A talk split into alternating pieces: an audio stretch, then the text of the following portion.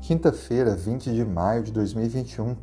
Bem-vindo ao nosso podcast Condições da Bíblia. Estamos estudando durante toda essa semana mais um tema sobre a lei da aliança. É a nossa lição 8. Hoje o tema tem um título com uma só palavra: se.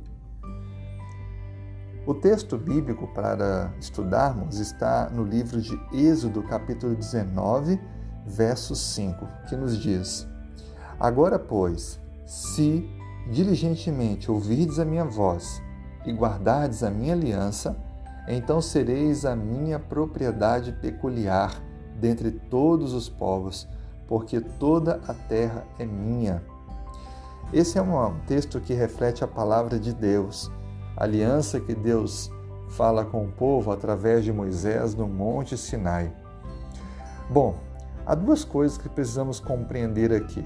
Primeiro, a questão da aliança de Deus e segundo, a obediência e as bênçãos de Deus. Nós já aprendemos que a aliança de Deus é feita conosco independente de qualquer reação humana.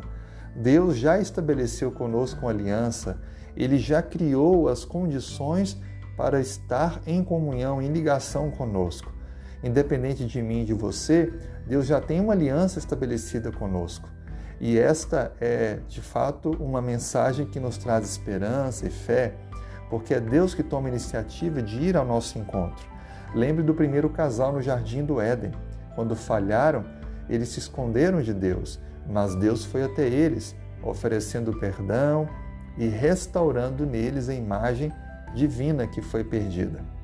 Assim sendo, quando nós olhamos para a aliança de Deus ao longo da história, nós percebemos Deus relembrando a humanidade que Ele, como Criador, tem um compromisso com as suas criaturas.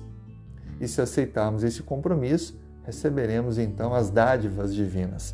Agora, o segundo ponto é a relação entre a obediência aos termos da aliança e as bênçãos de Deus.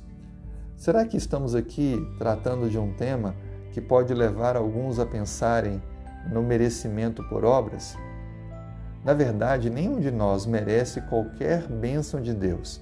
Não há nenhuma ação, nenhuma caridade, nenhum tipo de atitude que nos torne merecedores das bênçãos de Deus. O livre-arbítrio declara que nós podemos escolher o caminho do bem ou escolher o caminho do mal, andar para a direita ou andar para a esquerda, fazer o bem ou fazer o mal. Cada escolha que tomamos ela nos traz consequências. E Deus ele não afeta a liberdade de escolha que cada ser humano tem na sua individualidade. O que Deus propõe é uma aliança, e dentro dos termos da aliança, ao ser humano corresponder, obedecendo, ele estará usando o livre-arbítrio para escolher o que Deus propõe. E ao escolher a proposta divina, experimentará assim o ser humano as bênçãos desta escolha.